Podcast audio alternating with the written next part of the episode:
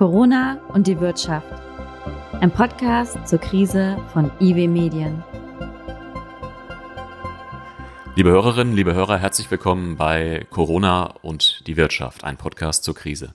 Mein Name ist Nikolaus Schöneich, ich bin Wirtschaftsredakteur bei IW Medien, einer Kommunikationsagentur für Wirtschaftsthemen. Mit wem ich eigentlich besonders gerne und viel kommuniziere, ist mit meinen Kollegen vom IW, dem Institut der deutschen Wirtschaft in Köln, unserer Muttergesellschaft. Wir tauschen uns mit den Wissenschaftlern sehr eng aus, wir holen uns Input rein für gemeinsame große Projekte. Wir gehen einfach mal in die Büros vorbei, treffen uns auf ein Bier zum Mittagessen oder in der Cafeteria.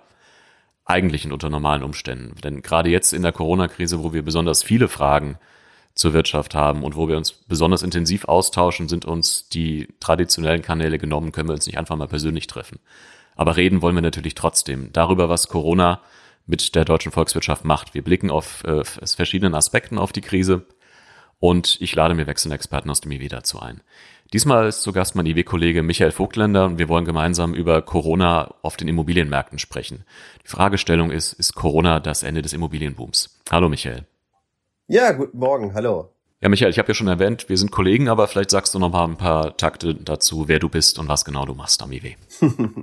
ja, genau. Mein Name ist Michael Vogtländer. Ich leite das Kompetenzfeld Finanz- und Immobilienmärkte im Institut der deutschen Wirtschaft. Ähm, das ist ein Kompetenzzentrum, das sich speziell mit den Fragen des Finanzmarktes und des Immobilienmarktes aus volkswirtschaftlicher Sicht äh, beschäftigt. Ich mache das bereits seit 2005, habe also schon einiges auch im Immobilienmarkt mitgemacht. Ähm, und ähm, ja, die Themen gehen nicht aus. Es wird immer spannend äh, und es bleibt spannend. Äh, und natürlich ist gerade auch Corona ein ganz großes Thema für uns. Naja, letztlich ist es ja auch so, wir hatten ja nie so viel mit den eigenen vier Wänden zu tun wie zurzeit, wenn wir sie nicht verlassen können. das, das ist wohl wahr, das ist wohl wahr, genau. Und äh, es ist natürlich besonders spannend im Immobilienmarkt, weil wir einen langen Boom hatten. Äh, und jetzt natürlich die Frage ist, wie geht das weiter? Gibt es jetzt den Crash, den einige schon, schon seit Jahren herbeirufen? Ähm, oder äh, bleibt es letztlich stabil? Ähm, und natürlich gibt es auch unterschiedliche Segmente im Immobilienmarkt. Auch das ist ein Thema, das uns da beschäftigt. Genau, darüber sprechen wir nachher auch noch. Jetzt, wo du gerade gesagt hast, ne, wie entwickelt es sich? Du hast jetzt neulich in einem äh, Interview mit dir habe ich gelesen, dass der Immobilienmarkt zurzeit eingefroren ist, also dass sich eigentlich gar nichts tut. Vielleicht kannst du uns mal ein kurzes Update geben. Also was passiert tatsächlich gerade oder warum passiert vielleicht auch gar nichts? Es ist ja auch rein organisatorisch zum Beispiel zurzeit schwierig, sich eine Immobilie auch nur anzugucken. Genau, ne? Also wir hatten natürlich eine starke Nachfrage nach, nach Immobilien. Viele Leute, die Wohnungen gesucht haben, entweder als Kapitalanlage oder vielleicht als neuer Mieter oder als Selbstnutzer. Jetzt muss man einfach sagen, es ist ja ganz schwierig, überhaupt Wohnungsbesichtigungen durchzuführen, Notartermine zu bekommen und ähnliches. Ich habe teilweise gesagt in den Interviews, äh, ja, da passiert jetzt gar nichts mehr. Da gab es Widerspruch teilweise aus der Branche, die gesagt haben, sie arbeiten an digitalen Formaten, digitale Wohnungsbesichtigungen, äh, auch Notare haben sich teilweise geöffnet. Aber natürlich ist jetzt die Unsicherheit einfach sehr groß. Ähm, derjenige, der jetzt eben sich fragt, ist mein Einkommen stabil, ist mein Job äh, stabil, die werden jetzt nicht unbedingt nach einer neuen Wohnung suchen, weder zum Mieten noch zum Kaufen und äh, ich habe auch die Rückmeldung von vielen Verkäufern bekommen, die auch sagen, naja, ich hatte eigentlich überlegt zu verkaufen, aber was mache ich jetzt mit dem Geld, wenn ich jetzt äh, die Immobilie verkaufe? Im Aktienmarkt möchte ich es jetzt auch nicht anlegen oder woanders. Und auch von der Seite gibt es im Moment eine ganze Menge Unsicherheit. Und äh, so warten jetzt letztlich beide Seiten ein bisschen ab. Ähm, und äh, ich denke, solange die Kontaktverbote bestehen, ist es einfach auch schwierig und traut sich keiner so richtig raus, jetzt äh, um eine Wohnung Wohnung zu suchen. Es gab ja dann gerade auf dem Mietmarkt zum Beispiel solche Dinge wie, ne, ich habe einen neuen Job, ich ziehe in eine neue größere Stadt, ich suche eine Wohnung, ich habe vielleicht, ich wechsle in einen Job mit einem höheren Einkommen, ich kann mir eine teurere Wohnung leisten. Es gab ja so verschiedene Faktoren, so wie Jobmobilität eben, die auch zu einer zu Preissteigerungen beigetragen haben. Oder auch einfach Umzüge in die Großstädte, wo die Nachfrage gestiegen ist, das Angebot aber tendenziell eher gleich geblieben ist. Sind das jetzt auch Faktoren, die ein bisschen wegfallen oder wo zumindest deren Einfluss ein bisschen schwindet, weil eben die Mobilität es erstmal abnimmt? Ja, in der nächsten Zeit kann man damit schon rechnen. Äh, also wir haben natürlich die Entwicklung gehabt, jetzt wenn wir Berlin nehmen, wenn wir Köln nehmen, wenn wir Hamburg nehmen, das sind Städte, da sind viele attraktive Jobs entstanden, äh, auch gerade für, für hochqualifizierte Menschen. Die haben entsprechende Löhne bekommen ähm, und die sind natürlich so auch auf den Wohnungsmarkt dann auftreten können, haben entsprechend auch die Mietpreise mitgetragen. Jetzt denke ich, werden wir uns erstmal auf eine Zeit einstellen, in der die Einkommen erstmal äh, niedriger sind oder zumindest stagnieren. In einigen Fällen eben auch Einkommensausfälle wegen Kurzarbeitergeld, wegen Arbeitslosigkeit etc. Und ich denke auch, dass das ganze Thema auch eine Rückwirkung hat auf die Mobilität. Ähm, wir haben in den letzten Jahren eine sehr starke Zuwanderung aus dem Ausland äh, gehabt. Äh, viele Fachkräfte, die gekommen sind. Ob die jetzt noch so weiterkommen werden, ist eben fraglich. Ähm, und äh, auch die deutsche Bevölkerung, da könnte ich mir durchaus auch vorstellen, dass der eine oder andere jetzt so seine Pläne ein bisschen aufschiebt, lieber erstmal in der Heimat bleibt. Das ist aber natürlich eine spannende Frage, wie das nach der Corona-Krise letztlich weitergeht. Aber ich könnte mir schon vorstellen, dass das insgesamt die Mobilität erstmal etwas einschränkt. Das heißt, für die bestehenden Mieter ist jetzt halt erstmal eine Verschnaufspause. So sie denn jetzt ihren Job behalten, so sie denn nicht in Kurzarbeit gehen und darum wieder unter Druck kommen, was die Mietzahlung angeht. Gut, man muss, man muss ja sowieso sehen, äh, die Bestandsmieter in Deutschland, die sind immer schon gut geschützt gewesen. Ähm, die Bestandsmieten steigen auch längst nicht so stark wie die, äh, wie die Neuvertragsmieten. Also die, diese extremen Mietsprünge, die gibt's eigentlich immer dann, wenn man äh, eine neue Wohnung wählt. Ähm, wenn man in der bestehenden Wohnung bleibt, sind die Mieten gar nicht so stark gestiegen. Es sei denn, es gab Modernisierung. Das war tatsächlich ein wesentlicher Treiber für, für gestiegene Wohnkosten. Aber wenn das nicht passiert, sind die Mieten da eigentlich relativ stabil geblieben. Aber jetzt ist es eben auch so, auch die Neuvertragsmieten, die werden tendenziell stagnieren. Und äh, das ist natürlich für den, der jetzt umzieht, äh, vielleicht gar nicht verkehrt. Äh, aber ich glaube, wir würden uns alle lieber eine Situation wünschen, in der wir kräftige Einkommenssteigerungen haben und uns dann eben auch die höheren Mieten leisten können. Die Politik ist ja jetzt hingegangen, hat zuerst mal was sehr Plakatives für die Mieter getan hat, gesagt, ne, wir verabschieden neue Regelungen, die Mieter vor Kündigung schützen, wenn sie wegen Corona eine Zeit lang ihre Mieten nicht zahlen können. Das ist aus Sicht der Mieter ist das ja mit Sicherheit ein gutes Gesetz. Aber wie siehst du das? Ja, ich sehe das schon kritisch. Also natürlich muss man sagen, äh, es ist richtig, jetzt den Mieter zu schützen. Niemand soll jetzt wegen der Corona-Krise seine Wohnung verlieren. Das, äh, das muss nicht sein und das darf auch nicht sein. Äh, aber es ist natürlich immer die Frage, welches Instrument verwendet man dafür. Jetzt macht man so, man sagt, äh, es gibt Mietstundungen. Äh, letztlich muss der Vermieter dann letztlich dem Mieter einen Kredit geben. Ähm, das heißt, Mitunter wird die Mietzahlung ja auf 2022 verschoben. Jetzt ist nur das Problem, nicht jeder Vermieter ist wirklich so einkommensstark. Zwei Drittel des Mietwohnungsmarktes äh, sind mit Kleinvermietern besetzt. Das heißt, die Kleinvermieter haben einen großen Anteil an allen Vermietungsangeboten. 22 Prozent der Vermieter liegen unter dem Einkommensdurchschnitt. Das heißt, für die ist das mitunter sehr hart, wenn sie jetzt auf ihre Mieten verzichten müssen. Und es ist natürlich so, der Vermieter kann die Bedürftigkeit gar nicht so nachprüfen. Das heißt, äh, der Mieter muss ja glaubhaft machen, dass er wegen der Corona-Krise jetzt nicht zahlen kann.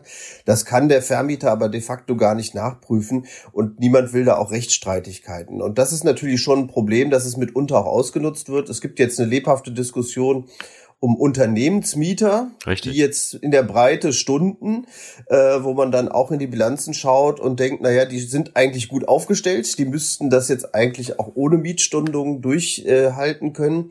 Und das ist natürlich auch im privaten Bereich möglich. Ähm, also die saubere Lösung wäre da gewesen, einen Sozialfonds einzurichten. Derjenige, der die Mieten nicht zahlen kann, kriegt unbürokratisch und schnell äh, nach einfacher Bedürftigkeitsprüfung einen Kredit vom Staat.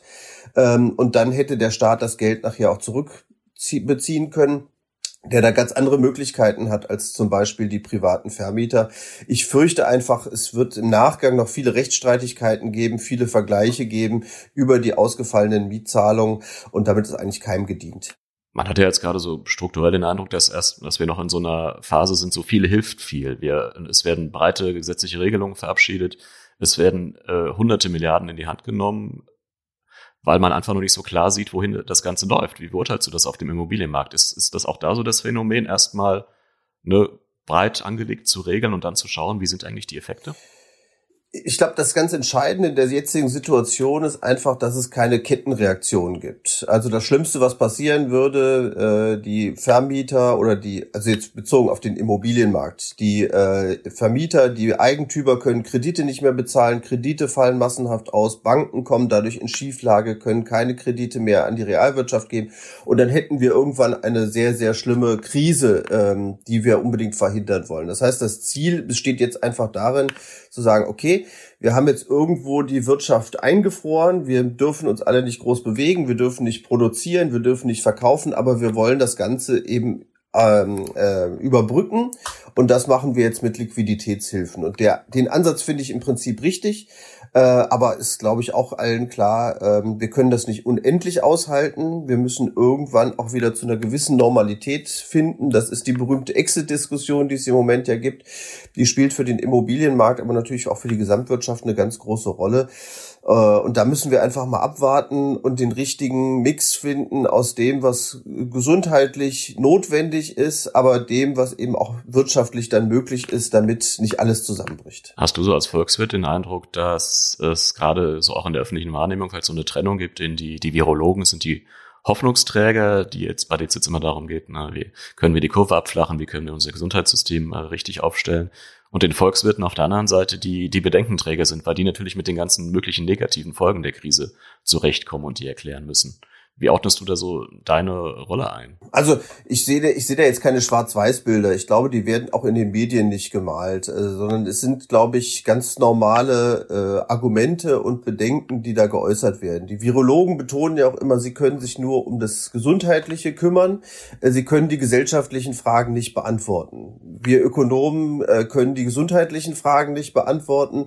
Wir können aber eben sagen, was für Folgen sich ergeben daraus, dass wir uns eben diese Kontaktverbote auferlegen und, und, und andere Restriktionen. So, und ich glaube, man muss aus beiden eben den Mix finden. Und das ist natürlich die große Herausforderung für die Politik, auch diese verschiedenen Stimmen wahrzunehmen und daraus die besten Entscheidungen für die Bevölkerung zu treffen. Das ist eine ganz große Herausforderung. Ähm, das verdient auch allergrößten Respekt, äh, was die Politiker da gerade leisten äh, und unter welcher Spannung sie stehen.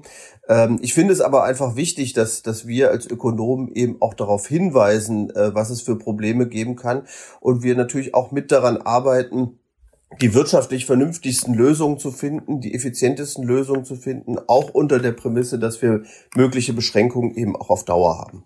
Wenn du dir jetzt mal dein Forschungsfeld anguckst und das kontrastierst mit, ne, was so in der Wirtschaftsfinanzkrise 2008 los war, äh, da scheint mir, dass so die Zusammenhänge als wenn sie dann erstmal klar waren, wie es losgegangen war, dass man die Zusammenhänge, die Wechselwirkungen besser prognostizieren konnte, als man das jetzt mit Corona kann, auf verschiedenen Märkten. Auch weil das, weil ne, das Virus sich ja von heute auf morgen sprunghaft ausbreiten kann mit sämtlichen Folgewirkungen, die das möglicherweise hat. Wie siehst du das? Ja, es ist schon, schon anders als in der Finanzkrise. Also was vor allen Dingen wohltuend ist, in der Finanzkrise ging es viel um die Schuldfrage. Da hat man dann gesagt, die, der, äh, die Globalisierung ist schuld, der äh, exzessive Finanzmarkt ist schuld, die Banken sind schuld. Ähm, da ging es viel um die Frage, wer trägt da eigentlich die Verantwortung. Jetzt ist es einfach eine, eine Pandemie, die aus dem nichts quasi gekommen ist und bei der uns alle klar ist, es trifft alle, es trifft die ganze Bevölkerung.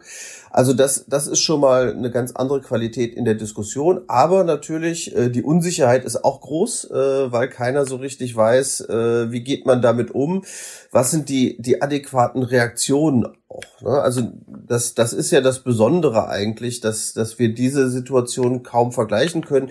Teilweise werden Vergleiche gezogen mit der spanischen Grippe 1918. Man muss sagen, die spanische Grippe damals, die war ja noch viel schlimmer von den Todesopfern her. Ich glaube, über 40 Millionen Opfer. Allerdings war das auch eine Situation, da hat man die Wirtschaft quasi einfach weiterlaufen lassen. Da gab es keine großen Ausgangsbeschränkungen oder ähnlichem.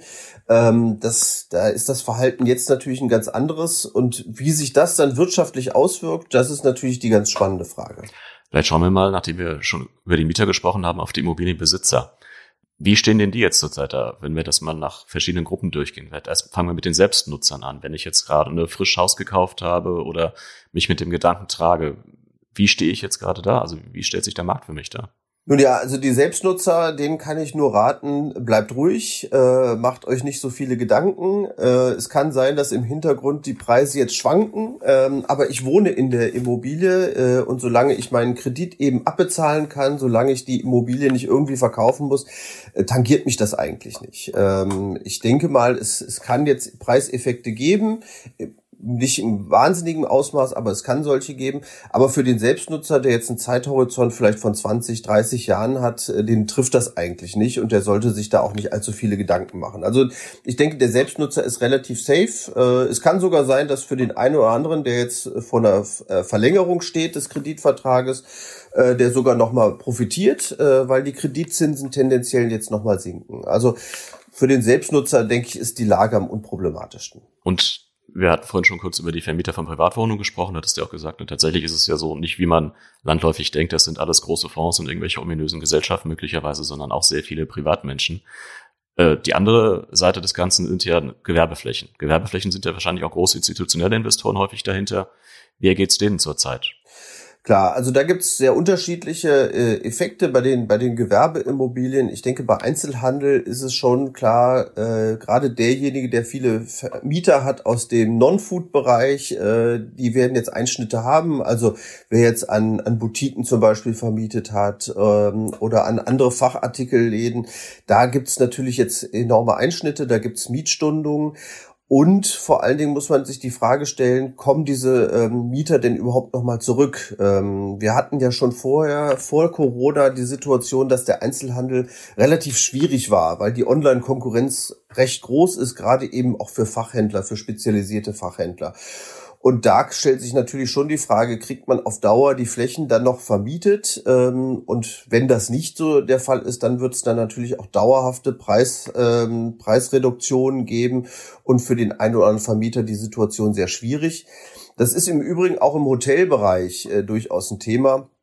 Es könnte ja durchaus sein, dass auch nach Corona die Zahl der äh, Geschäftsreisen erstmal wieder abnimmt oder deutlich niedriger bleibt. Vielleicht stellen jetzt viele Unternehmen fest, auch eine Videokonferenz kann doch das persönliche Treffen an der einen oder anderen Stelle ersetzen. Wir brauchen gar nicht diese vielen Reisen.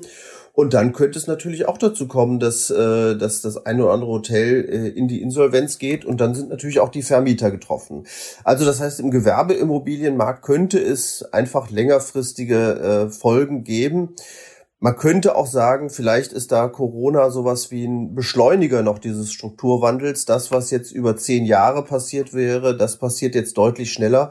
Und das hat natürlich entsprechende Auswirkungen dann auch auf Preise. Das heißt, weil wir jetzt einfach mögliche ne, Arten des Zusammenlebens, äh, des Zusammenlebens, des Zusammenarbeitens erlernen, von denen wir merken, die funktionieren auch so auf der einen Seite und auf der anderen Seite, dass sich ja auch dauerhaft Handelsströme, jetzt wo wir in der Corona-Krise merken, wir können uns gut online versorgen, stärker dorthin verlagern und die Innenstädte dadurch dann, ja, vielleicht noch stärker aussterben, weil Einzelhändler zumachen oder weil jetzt die Großen besonders profitieren in der Krise und später dann keiner mehr ja in den inhabergeführten Laden möchte oder in die Kette. Ja, nimm, nimm, nimm doch allein mal das, das Thema Büroimmobilien. Das ist hochspannend, wie ich finde. Der Büromarkt boomte vor der Krise, äh, die Leerstände auf einem historisch niedrigen Niveau.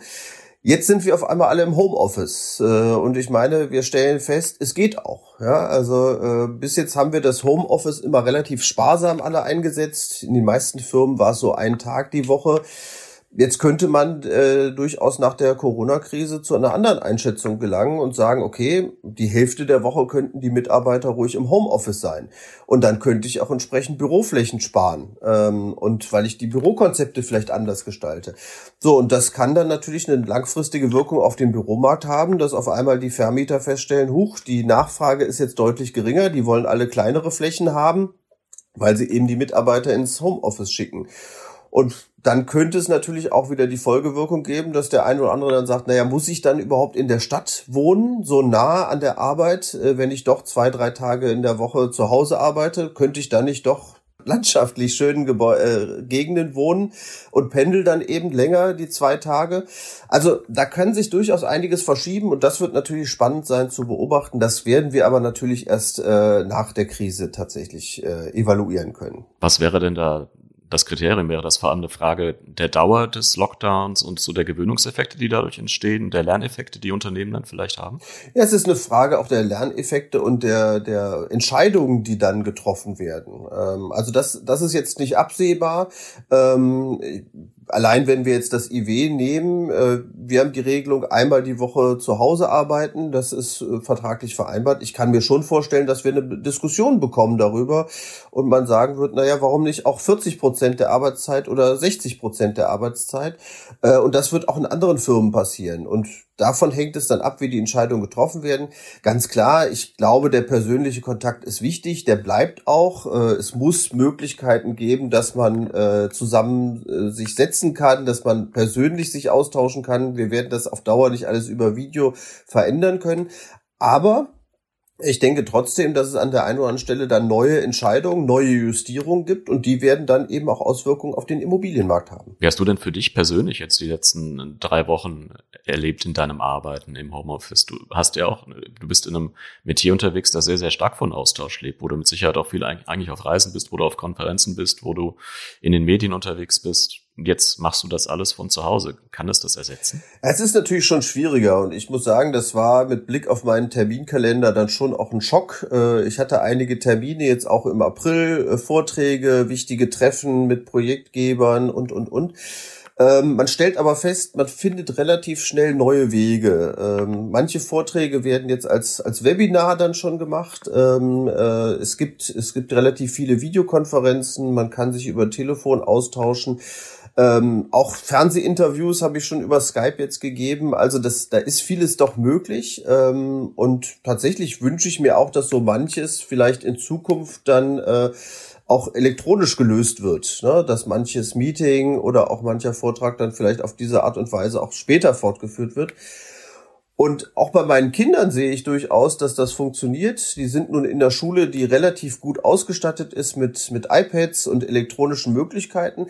Aber die kommen auch ganz gut klar. Also die sind äh, in der sechsten und neunten Klasse, die kriegen morgens ihre Aufgaben, die gehen die durch. Dann gibt's teilweise Chats mit dem, mit dem Lehrer, wo man dann nochmal Fragen klären kann. Also dafür, dass es so kurzfristig eingespielt wurde, funktioniert es eigentlich ganz gut. Ähm, und von daher, ich glaube, für viele, die im Büro arbeiten, die können jetzt auch ganz gut arbeiten. Aber klar, das persönliche Gespräch äh, wird sich auf Dauer nicht ersetzen können. Auch so manches äh, Meeting ist einfach schwieriger per, per Video. Da wäre es schöner, wenn man dann so mal die Mimik und Gestik der, der Kollegen dann auch genauer sieht. Ähm, aber ähm, im Prinzip läuft es eigentlich überraschend gut. Haben sich für dich jetzt in dieser Situation dann auch schon ganz neue konkrete inhaltliche Forschungsfragen ergeben, wo du sagst, da gehen wir jetzt, da gucken wir jetzt in der Krise drauf, da schauen wir aber natürlich auch speziell nach der Krise drauf. Gibt es ganz komplett neue Themenaspekte vielleicht oder einfach eine andere Herangehensweise an bestehende Forschungsfelder? Also was jetzt natürlich ganz äh, stark auf der Agenda ist, ist die Frage der Preiseffekte. Da sind wir gerade dabei, auch ein Papier zu schreiben, äh, mit verschiedenen Szenarien einfach mal zu, zu rechnen und zu schauen, was könnte da auf den Markt zukommen. Das ist, das ist ein ganz wichtiges Thema. Ähm, darüber hinaus muss man jetzt natürlich fragen, ähm, wie geht das weiter mit dem Büroimmobilienmarkt? Das ist ein äh, wichtiges Thema. Ähm, das hatte ich ja schon skizziert. Und ich glaube auch dieses Verhältnis Stadt-Land das könnte nochmal spannend werden. Ähm, es gibt ja durchaus auch die These, Ostdeutschland zum Beispiel ist gar nicht so stark von Corona betroffen wie zum Beispiel Westdeutschland. Ländliche Regionen insgesamt vielleicht etwas weniger als städtische Regionen. Ähm, und auch die Frage natürlich der, der Telearbeit, Homeoffice, welche Auswirkungen hat das auf Wohnortentscheidungen? Äh, ich glaube, das sind Themen, die jetzt, ähm, die vorher auch schon relevant waren, aber jetzt natürlich einen ganz anderen Drive bekommen ähm, und denen wir uns dann auch widmen werden, ja, so tendenziell ab der zweiten Jahreshälfte. Vorausgesetzt, bis dahin sind wir so in dieser Übergangsphase wieder drin. Vor, vorausgesetzt, genau, genau, genau. Aber das wollen wir doch alle hoffen. Hm. Hilft euch denn der Blick in Länder, wo Corona früher ausgebrochen ist? Sind zum Beispiel die Immobilienmärkte jetzt in China oder die Effekte, die das Ganze in Italien hat oder äh, in irgendeiner Weise für euch relevant, um daraus äh, Schlüsse zu ziehen? Ja, die Immobilienmärkte sind natürlich äh, recht unterschiedlich teilweise, auch von mhm. den Finanzierungsgewohnheiten und auch von der Volatilität her.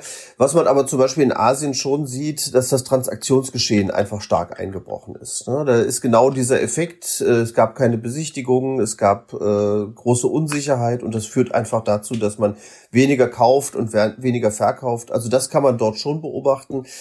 Ansonsten äh, ist das Problem im Immobilienmarkt, die Daten kommen immer relativ langsam. Das heißt, die genauen Effekte, die werden wir uns erstmal noch äh, anschauen müssen. In den letzten Jahren galt Wohnen ja dann auch immer so, wurde auch apostrophiert von der Politik als die neue soziale Frage in Deutschland. Wie schätzt du das jetzt vor dem Hintergrund von Corona ein? Ist die soziale Frage jetzt noch brisanter geworden, wenn man nochmal über die Mieter nachdenkt, die jetzt möglicherweise in Zahlungsschwierigkeiten kommen durch Kurzarbeit und Co. Oder entspannt sich diese soziale Frage dadurch auch so ein wenig, weil die Preiseffekte vielleicht und die Mietentwicklung zurückgehen? Ja, also wir hatten, ich meine, natürlich ist es eine wichtige Frage. Äh, wir hatten aber schon verschiedene Untersuchungen gemacht und man kommt eigentlich zu dem Schluss, derjenige, der, der ähm, über mindestens oder ein Durchschnittseinkommen hatte, der eben an den Lohnsteigerungen auch partizipieren konnte, der hatte in der Regel äh, nicht die großen Finanzierungsprobleme mit seiner Wohnung. Also äh, die Wohnkostenbelastung ist im Durchschnitt auch gar nicht stark gestiegen äh, seit 2010, sondern sie ist eher konstant geblieben. Aber es gab natürlich einige Gruppen, äh, gerade zum Beispiel Rentner, Studierende, manchmal auch Alleinerziehende, die eben nicht diese Lohnentwicklung mitmachen konnten, die eben dann schon äh, Probleme hatten im Wohnungsmarkt. So, und jetzt verschiebt sich das natürlich nochmal etwas. Jetzt äh, kommt Arbeitslosigkeit möglicherweise wieder zurück. Äh, jetzt kommt äh, es zu Einkommenseinschnitten, gerade auch zum Beispiel bei Selbstständigen. Und da wird man dann genau schauen müssen, inwiefern äh, können die sich die Mieten dann noch leisten, brauchen die dauerhaft Unterstützung. Also die soziale Frage verschiebt sich etwas.